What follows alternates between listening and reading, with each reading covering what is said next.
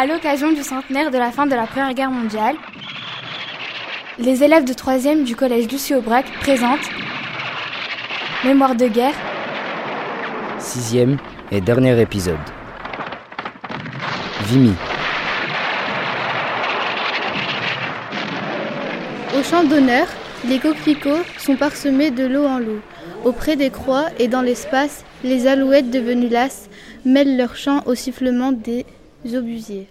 Nous sommes morts, nous qui songions la vieille encore, à nos parents, à nos amis, c'est nous qui reposons ici au champ d'honneur. À vous jeunes désabusés, à vous de porter l'oriflamme et de garder au fond de l'âme le goût de vivre en liberté, accepter le défi, sinon les coquelicots se faneront au champ d'honneur. Alors qu'est-ce que vous venez de lire là? Un poème De qui? John McCrae. Un lieutenant-colonel canadien. Il a écrit ça pour un ami qui est mort au champ d'honneur. Bonjour tout le monde. Bonjour. Vous allez bien? Oui. Oui, super. Donc, je vous souhaite la bienvenue à la crête de Vimy. Je vais commencer par m'introduire. Je m'appelle Mylène, je viens du Québec à Montréal, donc au Canada. Est-ce que vous connaissez un peu le Canada? Oui. Oui? Super.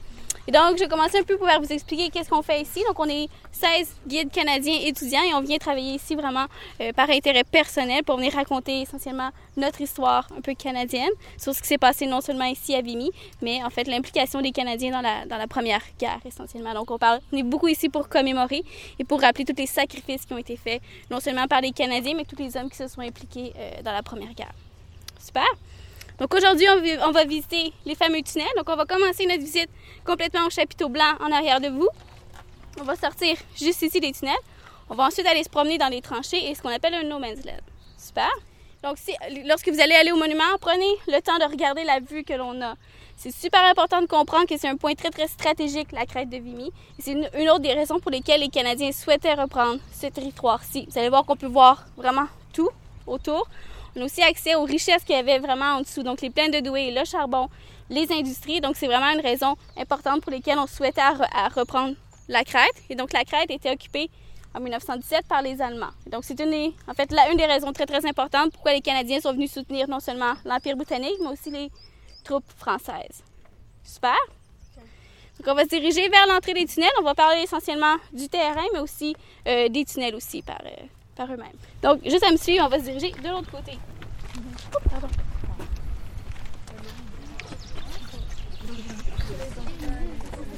On est là? Oui.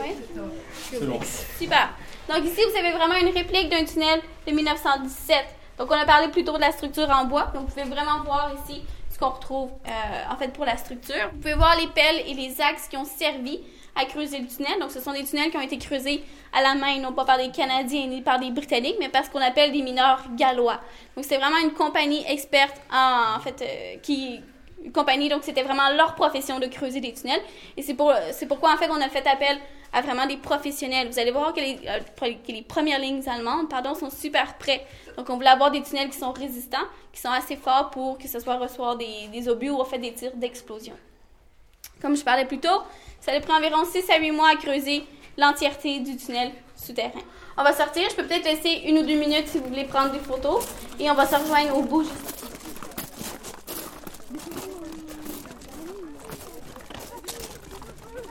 Juste pour vous donner une idée d'où on a parti la visite. Donc, on était au chapiteau blanc juste là-bas. On est rentré dans les tunnels. Et maintenant, on est sorti dans ce qu'on appelle la tranchée d'observation.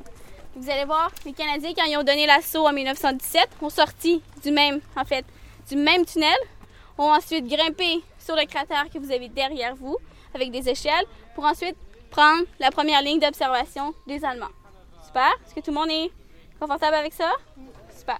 Pour ce qui est du sol, est-ce que vous avez une idée de ce qu'on retrouvait au sol dans les tranchées en 1917? De, la, boue. de la boue, des rats, de l'eau. Et donc, vous allez voir tout au long de la tranchée, c'est ce qu'on appelle en anglais des dog boards. Vous allez voir, c'était essentiellement des planches de bois qu'on mettait pour soulever les pieds des soldats pour qu'ils évitent justement de marcher dans l'eau, dans la boue et qui contractent beaucoup des maladies de pieds. Donc, on va marcher tout autour de la tranchée et on va se reparler juste en haut. Super? Je vais parler, je vais juste passer en avant pour pas faire personne. Hein? Donc, je vais vous demander de vous approcher ici, s'il vous plaît. On va terminer la visite. Non, non, non, juste vous demander de rester sur le sentier, de vous approcher ici. Est-ce que vous avez une idée de ce qui est arrivé derrière moi? Est-ce que c'est un tir d'obus? Est-ce que c'est un explosif? Tir d'obus. Est-ce que j'ai d'autres éléments de réponse? C'est un explosif. Donc, c'est super pertinent. Ce qui est arrivé derrière moi, c'est un cratère. Et donc, avant la bataille de la crête de Vimy, l'Empire britannique et les, Allemands vont combattre dans le sol. Donc, chaque côté avait leur propre réseau de tunnels et vont combattre dans le sol. Donc, ils vont toujours aller creuser toujours un peu plus bas que l'autre, mettre des mines, vont écouter dans le sol pour trouver les tunnels adverses, mettre des mines pour faire exploser les tunnels adverses, mais aussi pour faire reculer les diverses positions aussi. Et donc, ce qui s'est passé ici, c'est beaucoup plus un affaissement du sol. Donc, le sol a collapsé dû au fait qu'il y avait des explosifs qui promenaient dans dessous du sol. Donc c'est pas un tir d'obus qui a été reçu ici, mais beaucoup plus le sol qui a collapsé essentiellement.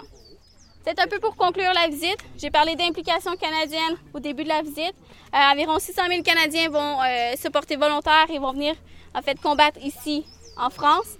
66 000 sont décédés. Lorsque vous allez au monument, vous allez voir que le nom des 11 285 Canadiens qui sont inscrits sur le monument, c'est des Canadiens qui sont tombés ici en France et dont on n'a pas retrouvé le corps. Donc c'est super important de comprendre que c'est un monument commémoratif qui souligne le sacrifice des différents Canadiens qui ont été faits ici.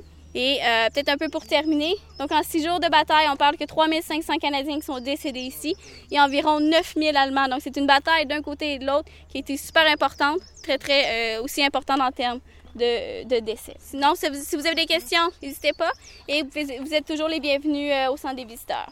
Super, Merci beaucoup. bonne journée. Merci. C'est vous qui faites la visite aussi du deuxième groupe Non, c'est ça va être... euh, je Un truc que j'aimais, euh, c'était les visites des tranchées. Parce que, bah, parce qu'on a pu voir euh, comment ils s'organisaient les différents soldats. Moi, c'était les anneaux, les- euh, l'anneau, parce qu'on a, parce qu'on a pu voir euh, la- bah, les noms de famille. Moi j'ai préféré les, les tunnels souterrains parce que on a pu voir comment ils étaient dans la condition réelle, enfin dans les conditions réelles. J'ai bien aimé euh, l'anneau avec les prénoms. Et je m'attendais pas à avoir autant de mêmes prénoms tout le temps, même, même nom de famille.